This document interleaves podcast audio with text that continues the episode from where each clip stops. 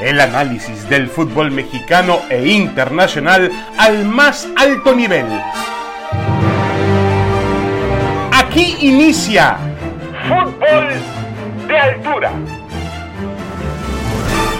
Damas y caballeros, bienvenidos, bienvenidos a Fútbol de Altura. Aquí estamos como todas las semanas junto a Roberto Gómez Junto y Paco Gabriel de Anda para platicar de temas que tienen que ver con el fútbol, el fútbol mexicano, el fútbol internacional y tenemos un escenario después de seis fechas muy interesante. El fin de semana, digamos que bajó un poco, no sé si la producción futbolística, pero por lo menos la producción de goles bajó, aunque al final, el, domingo por la noche, nos entregó un partido realmente muy interesante, con buenas jugadas, también con graves errores, con errores arbitrales, y que finalmente se definió de manera dramática y espectacular en favor del León con un penalti en el último minuto sobre el América. Eh, Chivas sigue sin ganar. Ese es también un tema realmente ya impactante después de seis fechas.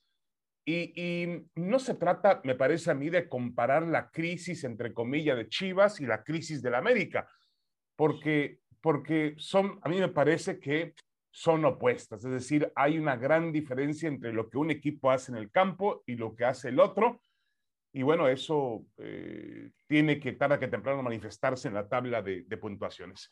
Roberto Gómezunco, ¿cómo estás? Te saludo con mucho gusto, Roberto, y te preguntaría, eh, ¿realmente ves que alcance el término crisis para el América?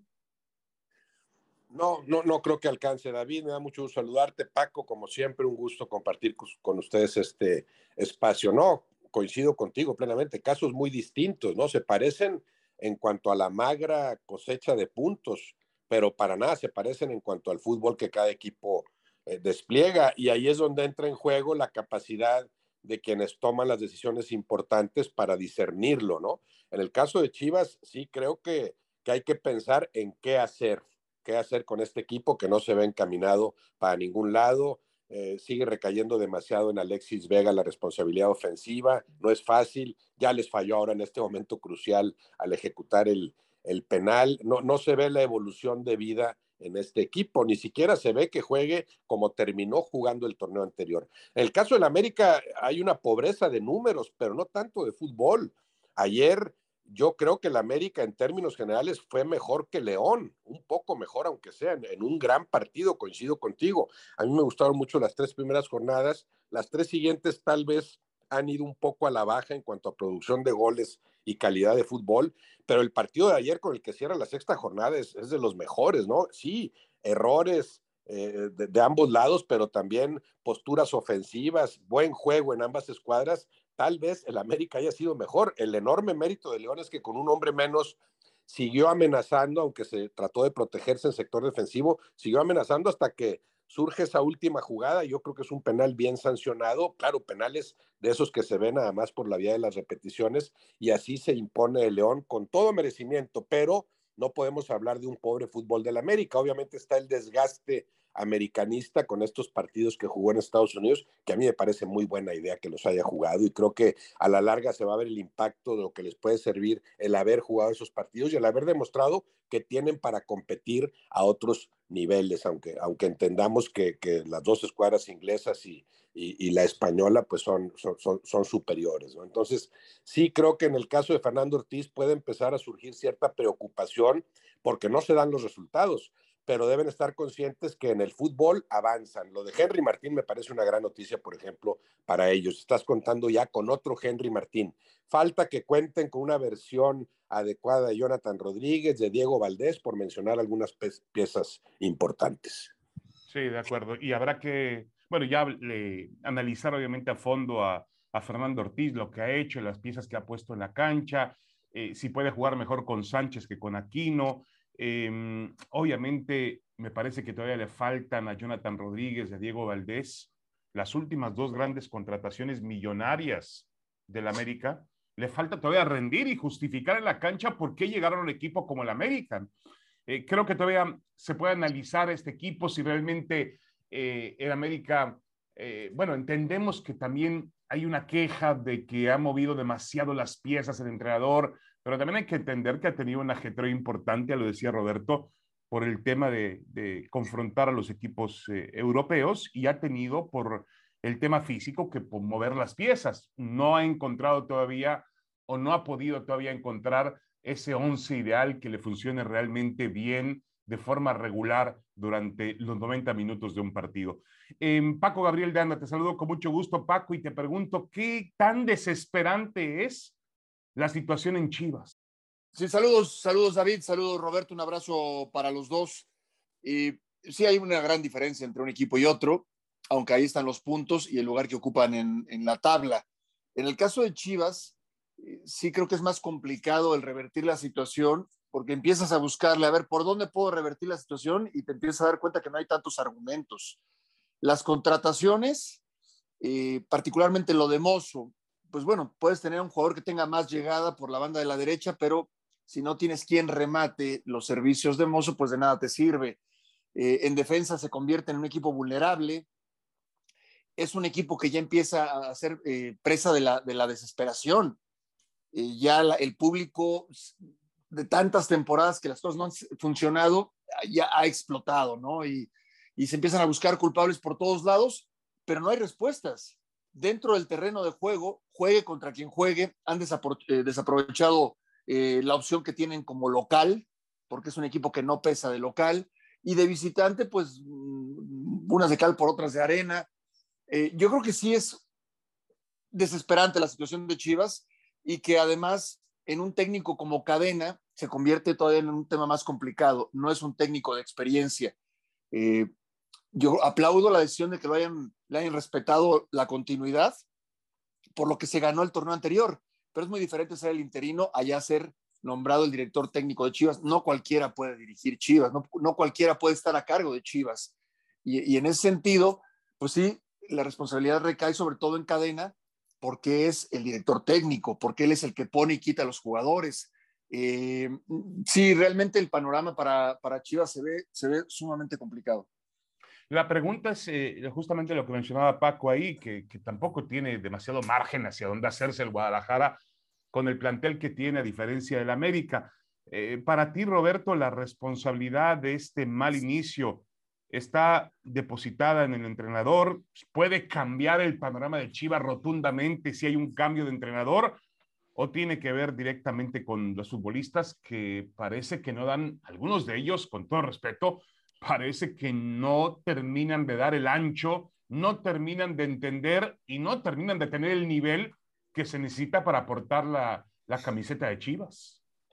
Sí, que, qué difícil, pero bueno, se habla siempre de que en un equipo, y así es, ¿no? Hay una responsabilidad de tres partes. Lo, lo, lo que se complica es eh, determinar el, porcentaje de responsabilidad en cada uno, ¿no? Pero en cualquier equipo tiene que ver la directiva que, conformó un plantel, el técnico que trata de manejarlo y el nivel y el rendimiento de los futbolistas. Y en este caso de Chivas, para mí es muy obvio. Eh, la responsabilidad de más arriba de la directiva es que no ha sabido reforzar al equipo. Recuerden aquella inversión millonaria, para mí, mucha cantidad y poca, escasa calidad. O sea, ese mismo dinero creo que debió invertirse en cuatro grandes futbolistas y no en ocho medianos o algunos que aspiraban a hacer algo más. De esos ocho no sé si han rendido uno o dos, cuando mucho, ¿no? Entonces, desde ahí, bueno, hay una responsabilidad del dirigente, por supuesto. No he logrado conformar un plantel competitivo con la limita las limitaciones de Chivas inherentes a su, a su histórica y para mí eh, encomiable mexicanidad defendida a ultranza, ¿no? Eso me parece bien, eso te reduce el margen de maniobra, te obliga a trabajar mejor en fuerzas básicas, ahí hay una responsabilidad de alguien también en el largo plazo. No se están produciendo los grandes futbolistas, los futbolistas nivel de selección que tradicionalmente habían producido las Chivas y la muestra, bueno, sigue estando ahí. En la selección mexicana no hay un solo jugador de Chivas que pueda considerarse titular, ni siquiera Alexis Vega, su máxima figura. Hay una responsabilidad de los dirigentes. Pero después el técnico, claro, si, es, si estos mismos jugadores ya demostraron que pueden jugar mejor, algo le está faltando a cadena para conseguir que funcionen algo le está faltando para conseguir por lo menos que funcionen como llegaron a funcionar con él mismo, estos mismos jugadores. De hecho, se supone que tiene un plantel ligeramente reforzado, ¿no? Con respecto al anterior. Ahí le está faltando algo a cadena. No es lo mismo el impacto del corto plazo el aliciente del futbolista que es dirigido por otro técnico y empieza a dar un poco más que cuando ya con más tiempo de trabajo tienes que convencerlos de lo que hay que hacer en la cancha, les, les aportas ideas claras de lo que pretendes como equipo, les encomiendas las tareas individuales adecuadas para defender, para atacar, le encuentras a cada quien su posición, sabes cómo motivar a cada futbolista. Ahí es indudable la responsabilidad del técnico. Y claro, a veces la decisión de mover el, de mover el técnico, casi siempre, es más sencilla porque mueves a una sola persona que puede sacudir todo. Lo de los jugadores tienes que modificarlo más a largo plazo. Claro que hay, que hay responsabilidad de los futbolistas, hay jugadores a los que la playera de Chivas les sigue quedando grande, pero no puedes sacar a esos ocho a los que les queda grandísima en este momento, porque entonces no tienes equipo, no tienes ni con quién jugar. Esa renovación tienes que hacerla paulatinamente. Entonces, ahí la decisión es difícil. En el corto plazo, creo que el que más riesgo corre, bueno, no creo, es indudable, es Ricardo Cadena. Pero en este caso, la responsabilidad muy clara de las tres partes está ahí y cada quien que le ponga el porcentaje que quiera a cada una de esas partes. Sí, en eso estamos de acuerdo, me parece que estamos de acuerdo los tres. Hay, eh, un tema donde hay que repartir las culpas en este Guadalajara, pero a mí me parece eh, realmente interesante lo que dice Paco en el sentido de que cuando tú entras en crisis, a ver si la analogía es la correcta, pero cuando un, un, eh, este, mm, un barco va a naufragar, pues tú quieres tener eh, en, como el capitán al timón y en la dirección y en las decisiones a un hombre experimentado, a un hombre que realmente pueda salir de esa situación. Y hoy el Guadalajara no tiene un técnico experimentado. Cadena vive del cierre que tuvo el torneo anterior. Eso le valió la renovación, pero no estamos totalmente seguros de que sea el técnico, el entrenador apropiado para un equipo como, como el Guadalajara, así como Fernando Ortiz ha ido avanzando y ha ido convenciéndonos en el América de que realmente puede forjar una carrera, a pesar de ser el entrenador, quizá uno de los entrenadores en la historia de América que ha llegado con menor renombre al equipo. La América solía contratar entrenadores que realmente tuviesen experiencia, tuviesen éxito, algún bagaje, sea en Sudamérica, sea en, el fútbol mexicano. Entonces el tema con Cadena es ese. Si él, eh, Paco, realmente puede sacar al Guadalajara de este atolladero, y luego hay una duda sobre la directiva. A mí me parece que la directiva ha sido muy pasiva, con todo respeto para Mauri. Ricardo Peláez está desaparecido, pero, pero me parece que eh, la gente, al ser un equipo como Chivas, y yo obviamente respeto la, el estilo, la personalidad de Mauri Vergara. Yo no, yo al principio cometí el error, decía, pensaba que Jorge, Mauri Vergara era Jorge Vergara. No, no, no. Jorge Vergara, que en paz descanse, y tuvo su época en Chivas y tenía su manera de ser. Este es su hijo, pero no tiene por qué parecerse a Jorge Vergara en cuanto a la manera en la cual administra a un equipo del tamaño del Guadalajara.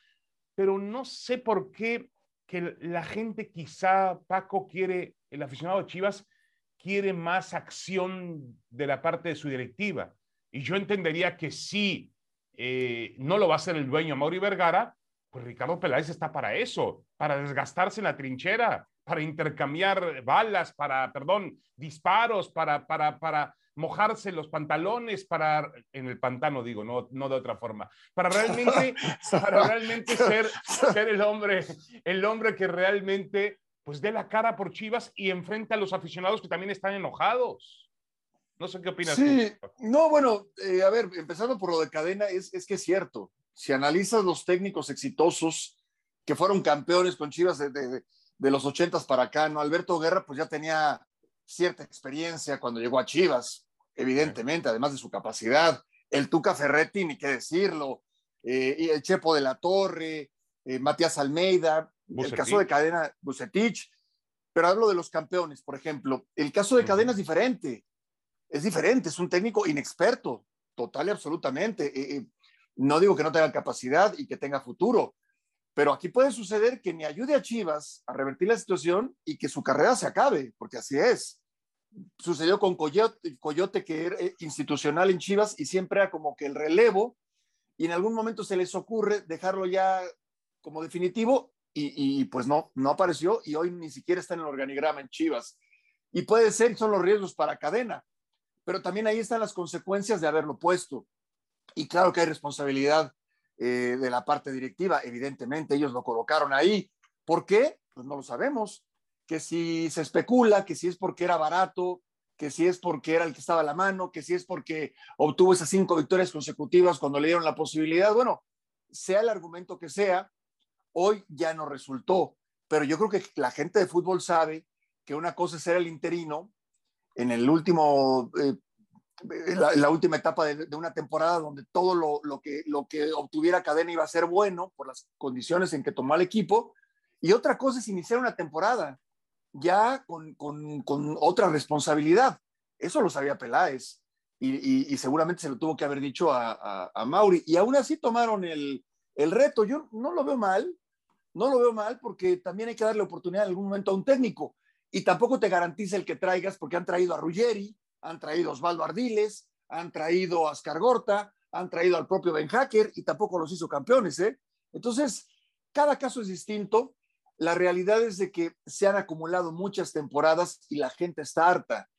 Y hoy el público, por el mundo que vivimos en, el tema de la comunicación y de la inmediatez de las noticias y del acceso que tiene cualquier gente a dar una opinión de todo tipo, hoy la afición se siente con el poder de, de quitar y poner técnicos o inclusive de exigirle al dueño que venda el equipo.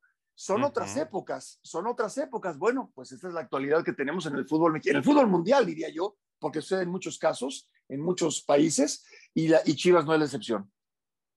Sí, de acuerdo, de acuerdo. Hay mucha, hay mucha presión alrededor del Guadalajara. Em, yo lo que no hay que olvidar también que venía Chivas de una época en la cual también había incertidumbre sobre si habían escogido al entrenador correcto, a Marcelo Michel de Año.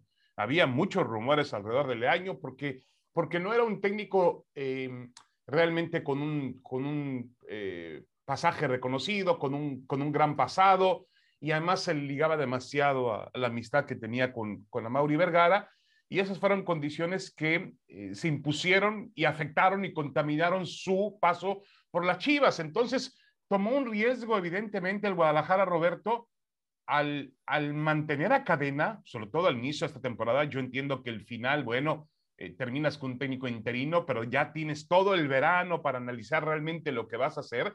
Chivas corrió un riesgo al decir, a ver, vengo de la época de Marcelo Michele Año, un técnico incierto, y ratifico también a un entrenador que está en camino de ser un buen entrenador. Yo no sé si la, decisión tenía que haber sido, a ver, voy a seguir trabajando con Cadena porque yo aspiro que Cadena sea mi entrenador para el futuro. Es un chico que tiene muchas, muchas virtudes, hay que pulirlo. Voy a traer un entrenador de experiencia para que Cadena siga creciendo a su sombra y cuando llegue el momento realmente tome al equipo y además mantengo en el aficionado el recuerdo aquel de que tuvo un cierre espectacular de torneo y que realmente puso a ganar a las Chivas Rayadas del Guadalajara. No lo sé si, si ese fue el error al final, Roberto. Sí, yo, yo entiendo que, que había elementos como para tomar la decisión de, de darle continuidad, de apoyarlo, ¿sí? Si tuviste un gran cierre, ¿por qué lo vas a cesar? pues ya te funcionó, se supone, ¿no? Entonces, que hayan decidido eso sí, pero pensando en que podía pasar esto, o sea, pensando en ir midiendo. Yo sí creo que hasta ahora Cadena demostró que es un muy buen interino, que todavía no tiene los alcances como para decir soy el director técnico de las Chivas. Entonces me gusta más esta figura de interino. Te dimos la oportunidad, no iniciaste igual que como cerraste, ya no hablamos de inicio, hablamos de la tercera parte de la fase regular, seis jornadas, sigues de interino, puede que me sigas sirviendo así. Ahora que hablaba Paco, yo pensé en el Pistache Torres, más de mi época que la de ustedes, ¿no? Pero fue una institución en el Atlas como interino. Ahí está el Pistache Torres, ahí está el Pistache Torres, otra vez, una y otra vez, con buenos trabajos, nunca como técnico estelar o, o, previsto para el arranque de todo un proyecto, de una campaña, ¿no? E, eso puede suceder con Cadena. Sucedió con José Luis Real, se acordarán, más reciente. Grandes trabajos Grandes trabajos hizo José Luis Real como interino, como emergente, a tal grado que sí se ganó el estatus de director técnico fijo, ahí sí lo eligieron en todo un proyecto y tuvo algunas grandes campañas con Chivas. José Luis Real sí llegó a calificar como un técnico más allá del, del interinato. Entonces, por lo pronto sí creo que Cadena en estos momentos eh, eh, estaría sujeto a esa posibilidad. Nos sirve que te sigas preparando, nos sirves como emergente, para tener esa carta cuando nos haga falta, pero sí necesitamos un director técnico de otra estatura, creo. Muy distinto al caso de Fernando Ortiz, al que por más que sus números sean pobres, yo sí le veo sí le veo condiciones hasta ahora, tendrá que seguirla demostrando y claro, apoyándolo con mejores números, pero sí le veo condiciones como para decir, soy el director técnico del América, más allá del interinato. Correcto. Bueno, y para finalizar con este tema, eh, Paco, yo veo y leo muchos aficionados de Chivas eh, que dicen, bueno, ¿cuándo se va a terminar toda esta situación por la que hemos atravesado? Porque, vamos, eh, quizá el campeonato, bueno, obviamente sí, el campeonato de, Matías Almeida, hubo una época por ahí eh, ganadora del club, el club ganó títulos internacionales, ganó títulos copas locales, pero generalmente el Guadalajara suele meterse en estos abismos, es decir, desde el título que ganó en 2000, 2006 con el Chepo La Torre, hasta el título que volvió a ganar en el 2017 en la época de Matías Almeida, como que pasan eh, parajes muy, muy largos, Paco, que la afición de Chivas está acostumbrada a tener un equipo ganador realmente. E, y si no va a ser campeón, por lo menos que sea protagonista del torneo, que esté peleando arriba entre, entre los grandes. E, e, ¿Tú le ves fin algún día a esta situación, Paco? Pues quisiera encontrársela y quisiera que, vivirlo y quisiera verlo, porque por supuesto que tengo un afecto especial por Chivas. Eh, la verdad lo veo, lo veo complicado, por lo menos en el, en el corto plazo. Eh, decía Roberto lo de José Luis Real, bueno, los llevó a una final de Copa Libertadores. Sí, sí, sí. Y, después en esas decisiones viscerales se quitó para dar cabida a otro entrenador y, que no tuvieron resultados, ¿no? Este, yo, yo lo que considero, yo sigo pensando que Ricardo Peláez es, la persona indicada. Yo sigo pensando que es un tipo muy capaz. No, no sé, no, no, no tengo comunicación con él como para saber qué es lo que está pasando, qué es lo que piensa, eh, qué tanto margen de maniobra tiene. Yo creo que en este caso, y cuando peor está la situación, eh, hay que tener más paciencia, ¿no? Tampoco puedes agitar más las aguas y tampoco hay garantía de que venga eh, el técnico que venga, ¿no? Porque se ha mencionado Bielsa, Mohamed, eh, así traigas a Guardiola o a Mourinho, así los traigas, las cosas no van a cambiar de la noche a la mañana en lo más mínimo. Y tampoco quiere decir que lo que hoy hay, en, que lo que ha hecho Peláez todo está mal, tampoco. Yo creo que hay que tener calma. Es difícil, es difícil tener calma y tener paciencia en momentos tan complicados, porque las críticas en Chivas son muy, muy fuertes, la presión es muy complicada, me puedo imaginar lo que está viviendo Ricardo, que además es un tipo muy comprometido, no le vale gorro, eso te lo puedo garantizar, debe estar muy preocupado y muy involucrado, pero no sé sus alcances en la empresa, en la institución, y no sé en el tema de Amauri, también en este punto las Chivas, qué tan importantes sean para él, hablo porque también tiene otros negocios y otras cosas en que pensar. Entonces, desconozco a, profundidad el tema. Eh, en lo deportivo sí creo que hoy así cambiar por completo, drásticamente, todo el escenario no te garantiza un éxito a, corto o mediano eh, eh, plazo. Sí, yo veo muy desesperada la afición de Chivas y bueno, vamos a ver qué lo que ocurre. También existe la duda sobre si realmente este Guadalajara o este club o, o la empresa de Mauri tiene en este momento la solvencia económica para tomar decisiones y tratar de traer a las Chivas las mejores herramientas posibles, sea un entrenador o sean futbolistas, ¿no? Sean refuerzos. También hay que decirlo que a mí me parece que estamos atravesando por una de las épocas más magras o más eh, tristes o más apagadas en la historia del futbolista mexicano, en, en, la producción de jugadores mexicanos. No se producen con la celeridad, no se producen con la con, la suficiente cantidad y garantía al jugador mexicano y, además el jugador mexicano ha recibido pocas oportunidades en la Liga MX y, Chivas todavía más que selección, ¿eh? porque la selección mexicana pues puede optar por un jugador naturalizado de pronto, como el caso de Funes Mori en este momento, pero Chivas ni siquiera eso, se basa únicamente en el jugador nativo y si el jugador nativo no surge, y, no, no está para apoyar al Guadalajara. Y si el Guadalajara no puede contratar, no tiene los recursos para contratar a lo mejor, a lo poco que hay y a lo más distinguido, pues entonces se le viene un problema encima. La realidad es que el panorama de Chivas es completamente opuesto al panorama que tiene el América en este momento. Una pequeña pausa y regresamos con más. Aquí estamos en Fútbol de Altura con Roberto Gómez Junco y Paco Gabriel de Anda. Ya volvemos.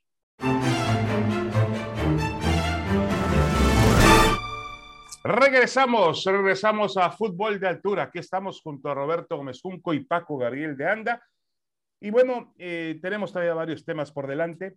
Quizá uno de los más interesantes, Roberto, sea este, de pronto, vamos a llamarle eh, levantamiento o, o que empiezan a dar señales de vida.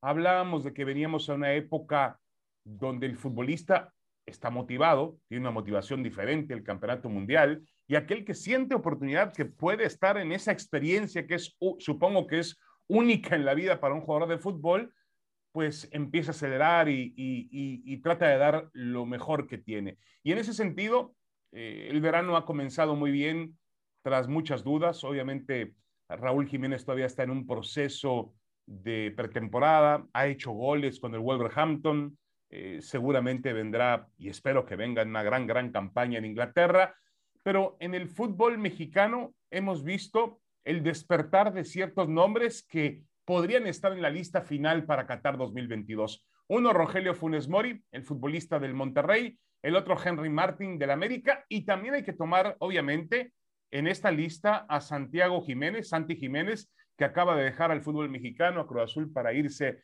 al Feyenoord de Rotterdam en la Liga de los Países Bajos, que se fue siendo el líder de goleo del campeonato mexicano, y se fue teniendo quizá su mejor inicio de una temporada en toda, en toda la carrera. Eh, Roberto, ¿realmente se está fraguando una competencia interesante para ver quién se apunta para Qatar 2022 en el puesto de centro delantero o de goleador? Sí, muy interesante, por supuesto. Y, y, no es casual, ¿no? El caso de los tres jugadores que mencionas. Los tres tienen en mente Qatar, están pensando en, esa Copa del Mundo.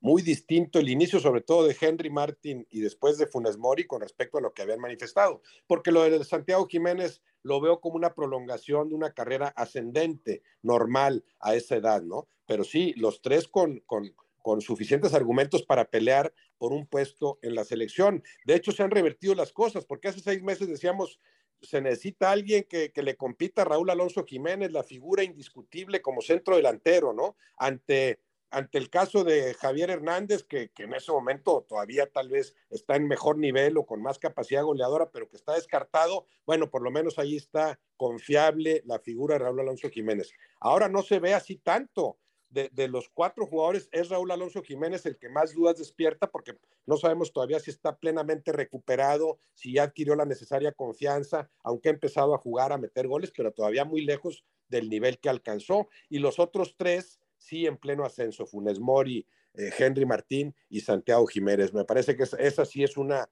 buena noticia para Gerardo Martino dentro de, tantas malas noticias que se han producido últimamente con la selección mexicana. Eh, Paco, entendiendo cómo es eh, eh, el, Tata Martino que muere con su grupo de jugadores, muere con una idea, em, yo creo, no sé qué opinas tú, que para mí Raúl Jiménez está con un puesto garantizado.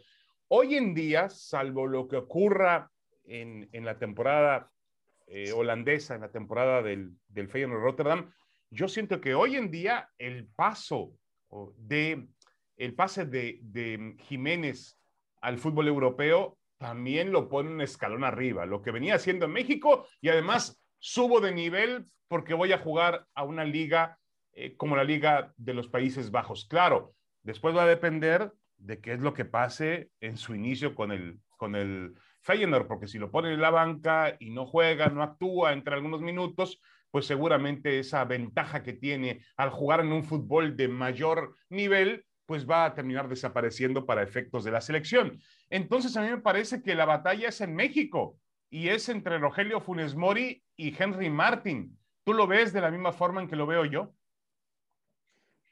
Sí, lo único que agregaría, y que no es un tema menor, a mí me preocupa la situación de Raúl Jiménez.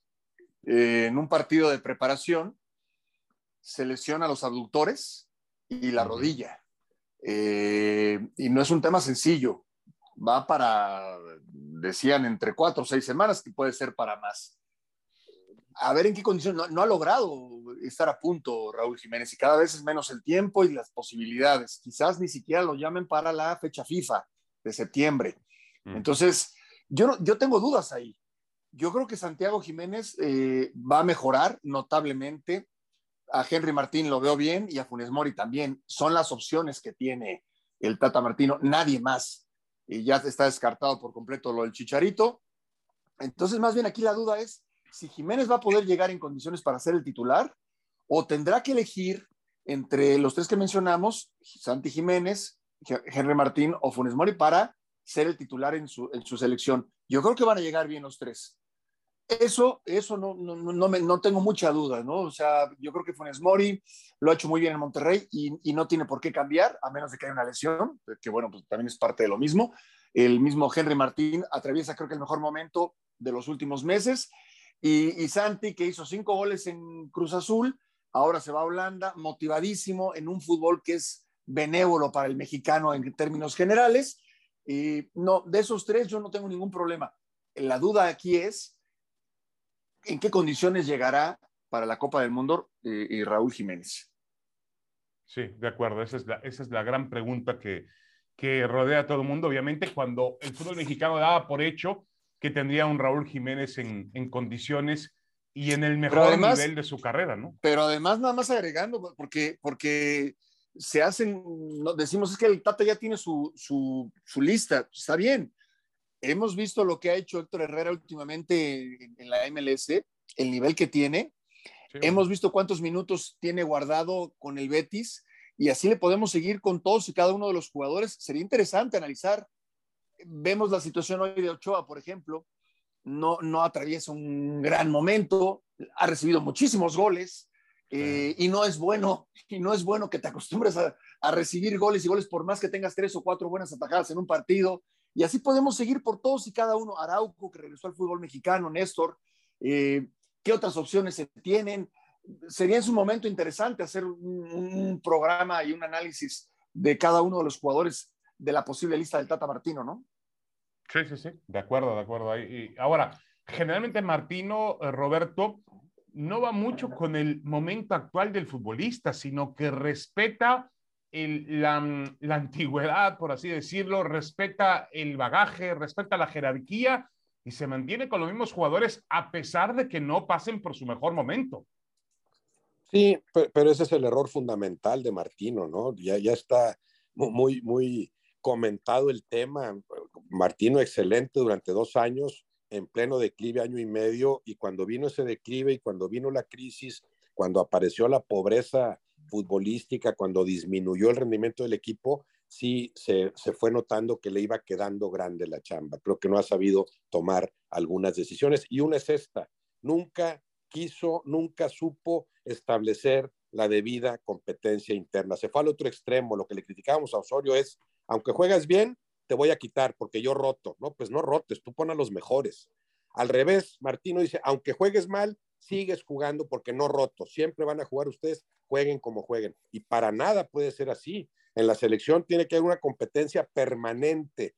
Ver a los jugadores que juegan en tu liga, seguir analizando a los que juegan fuera, cuando los juntas, ver cómo rinden, ver cómo entrenan, ver la evolución de cada futbolista y siempre tratar de decidir por los mejores, optar por los mejores. Eso no lo ha hecho Martino. Martino ya parece desde hace rato rendido, resignado. Espero que como por, ar, por, por, arte de magia y de la noche a la mañana, Héctor Herrera vuelva a jugar en el Mundial como jugó hace año y medio. Y lo mismo de guardado, a ver si las piernas le dan como le daban a los 28 años. Y, así en cada futbolista. Espero la mejor versión de cada uno. Muchos de ellos sí elevarán su versión, claro, pues está la gran motivación de jugar una Copa del Mundo, pero no es nada más convéncete futbolista y, y, y acércate a tu mejor versión, es cómo los pongo a jugar juntos, qué, trabajamos juntos, dónde está nuestro fútbol colectivo y en ese sentido, sí, creo que esta selección mexicana llega a la Copa del Mundo con mucho más incertidumbre que anteriores ediciones tricolores. Correcto. Bueno, pasemos rápidamente al tema de, del fútbol mexicano, volvemos al fútbol mexicano, al torneo de liga después de seis fechas pues tampoco es eh, una noticia que nos impacte que los dos equipos de Monterrey, Rayados y Tigres, estén al frente de la tabla. Pero la pregunta, eh, Paco, es si realmente son reales, es, decir, si convence hasta ahora la actuación de Tigres y Rayados para encabezar la Liga MX. Son reales y de carne y hueso, sin duda. Y, y además me da gusto porque están dirigidos por los que a pesar de muchos eh, críticos y detractores, son dos de los mejores técnicos de la historia del fútbol mexicano, una reciente y la otra ya eh, de, la eternidad, ¿no?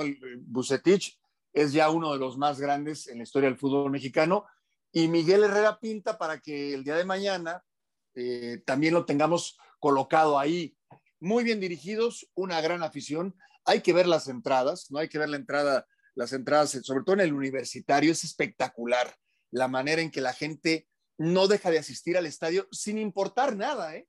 Si el equipo va bien, si hay críticas, si va mal, si se fue el Tuca pero llegó Miguel Herrera, si está criticado Miguel o no, eh, respaldados por la directiva, porque aquí nos dan una muestra de cómo se tiene que trabajar, ¿no? Cuando mejor están, invierten más. No esperan estar en crisis para entonces sí volverse locos, sacar dinero de no sé dónde y, y entonces contratar a todo el mundo. No, ellos tienen una forma de trabajar.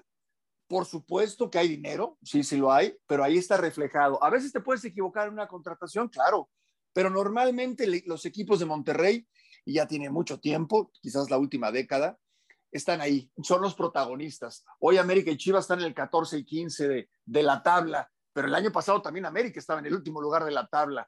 Eh, no, por supuesto que son reales, David. Y pues mira, claro que puede pasar cualquier cosa, porque es fútbol, estamos, es la primera, es un tercio del torneo apenas.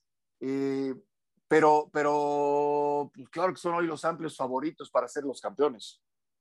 Eh, y pero, pero ¿por qué, Roberto, por qué no tengo un convencimiento todavía total y absoluto de, del... Sí tengo un convencimiento de los alcances que pueden tener Rayados y Tigres, pero todavía lo pueden dejar en mayor evidencia en la cancha. Y tiene razón Paco, el fútbol mexicano es un fútbol donde cualquiera le puede ganar a cualquiera y las cosas cambian, son tan irregulares que cambian de una semana a otra de, de, manera muy profunda. Pero eh, ¿no te parece que todavía le falta más a Rayados y a Tigres?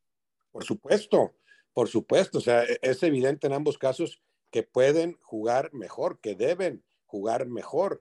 Eh, yo diría que, este arranque, estas seis jornadas, es normal que los dos equipos regiomontanos estén arriba. Lo raro es que no siempre suceda, porque hablamos de planteles muy fuertes. O sea, como son conformados estos planteles con la capacidad, coincido plenamente con Paco, de los respectivos directores técnicos, y antes de Herrera, pues estaba Ferretti, y antes de Bucetich estaba Aguirre, aunque le haya ido mal, pero, pero siempre hablas de directores técnicos de primerísima línea en estos equipos, o siempre, me refiero a los últimos 10, 15 años, ¿no? Entonces, con, esos argumentos, con esos elementos, era para que siempre estuvieran entre los cinco primeros lugares, siempre, siempre, siempre entendiendo el equilibrio de fuerzas y todo esto que, que es bienvenido en el fútbol mexicano. Y no, hay torneos en el que no están ahí, lo de ahora es normal, deberían estar siempre peleando por esos primeros lugares. Y en este caso sí, coincido contigo, todavía queda la, la, expectativa de lo que pueden mejorar, sobre todo en el caso del Monterrey, porque los procesos son distintos, ¿no? Los Tigres sí están más cerca de dominar una forma de jugar, ya que está surtiendo efecto lo que Miguel Herrera quiso modificar con respecto a todo lo extraordinario que hicieron durante 10 años con Ferretti, ¿no? Pero ahí hay una, hay una base mucho más sólida. Lo de Víctor Manuel Bucetich, después del fracaso de Javier Aguirre, sí fue, pues vamos a tratar de reestructurar con la riqueza del plantel, aprovecharla, fortalecer ese plantel y, encontrar la mejor forma de jugar. Ahí sí se ve que el, que, el proceso es distinto, que está más cerca del nivel óptimo del conjunto de los Tigres. Correcto. Y, mm, ahora surge un tema alrededor del Monterrey. Ayer Duilio Davino, eh, el domingo durante mm, el partido entre, después del partido Pumas contra Rayados, eh, dijo Paco que había una oferta por César Montes para el fútbol ruso.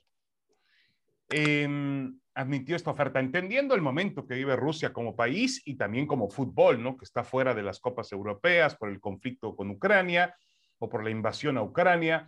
¿Realmente crees que sea una posibilidad para César Montes, que yo creo que va a estar en la lista final para Qatar, que sea una posibilidad irse al fútbol ruso? Sí, claro. Sí, claro, por supuesto, porque el fútbol ruso no ha, no ha sido afectado. Eh, voy a dejar de lado el tema político, ni siquiera lo voy a, tocar. No, pero no juegan copas europeas, ¿eh? están fuera de todas las copas bien, europeas. Pero, pero, pero, pero eh, son equipos, estoy, estoy de acuerdo, pero la liga continúa y es una liga fuerte y es una liga competitiva con mucho dinero. Entonces a Monterrey le van a pagar bien, a Montes le van a resolver su futuro, ¿no?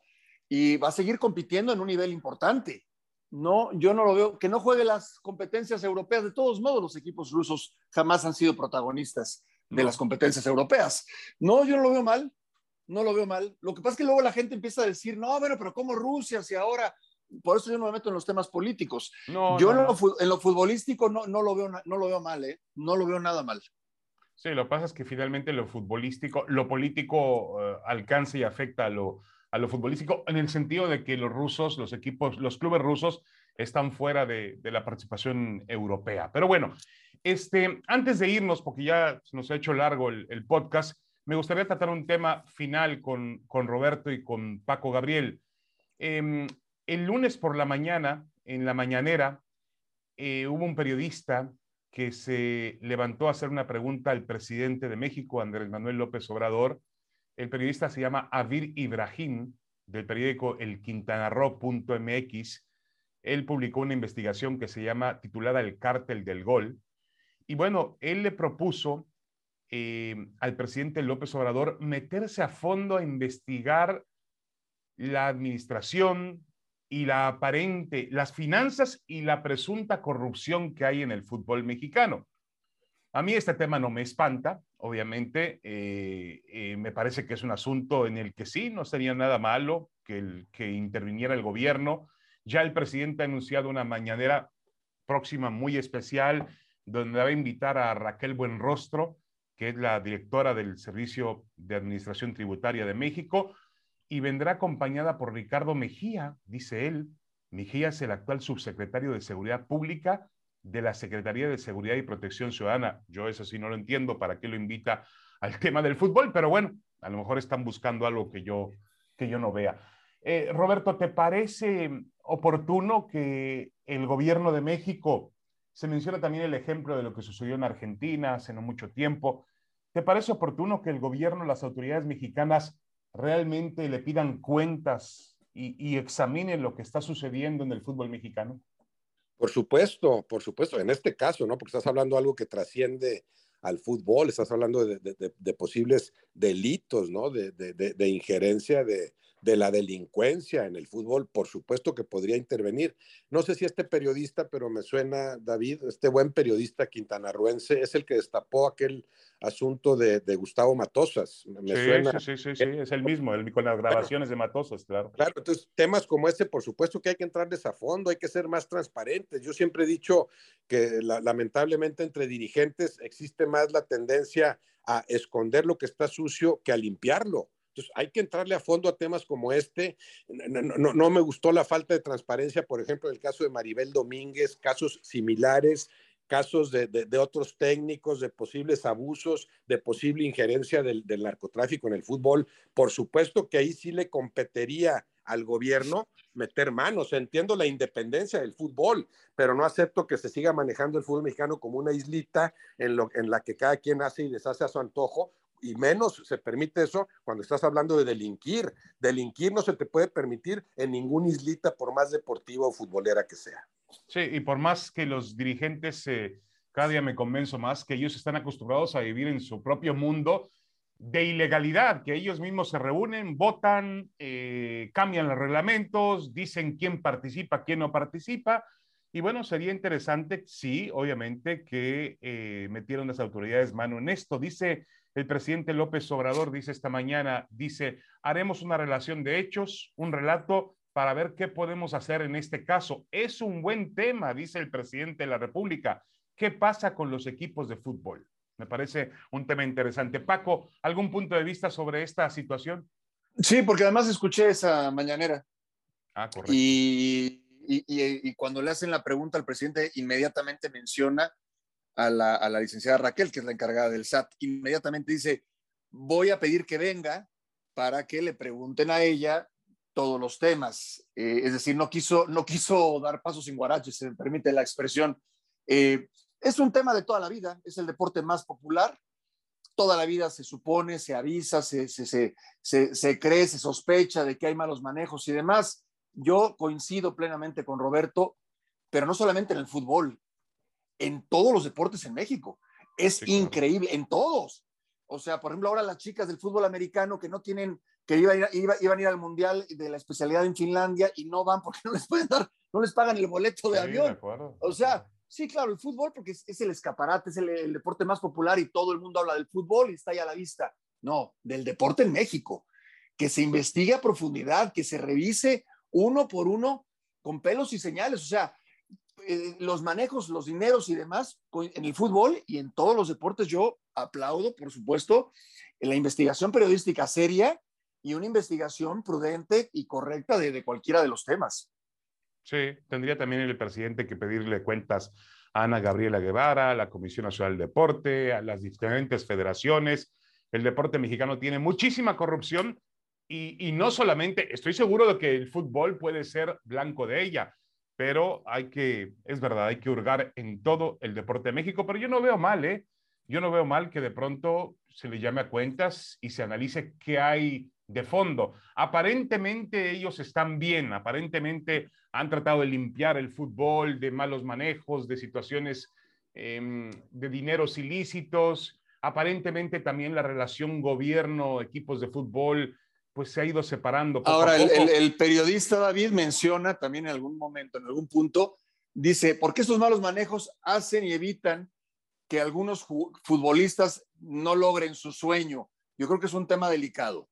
Eh, porque ahí ya te estás desviando un poco del tema.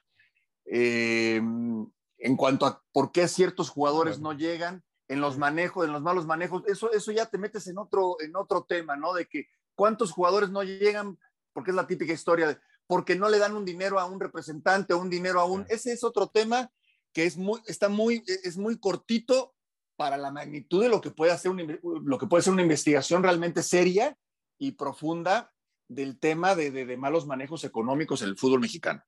Sí, finalmente yo creo que, se refieren a eso y enseguida lo comparan, lo comparan con lo que sucedió en Argentina, que el gobierno intervino directamente en, la AFA e intervino directamente en, en, la Liga Argentina después de las situaciones que estaban ocurriendo ahí, que no eran situaciones muy legales, que digamos. Vamos a ver qué es lo que ocurre con esto. Roberto Mesunco, Paco Gabriel de Anda, muchas gracias. Muchas gracias, un abrazo. Gracias, saludos David, Roberto. Esto fue Fútbol de Altura. Los esperamos la próxima semana. Esto fue Fútbol de Altura. El análisis del fútbol mexicano e internacional al más alto nivel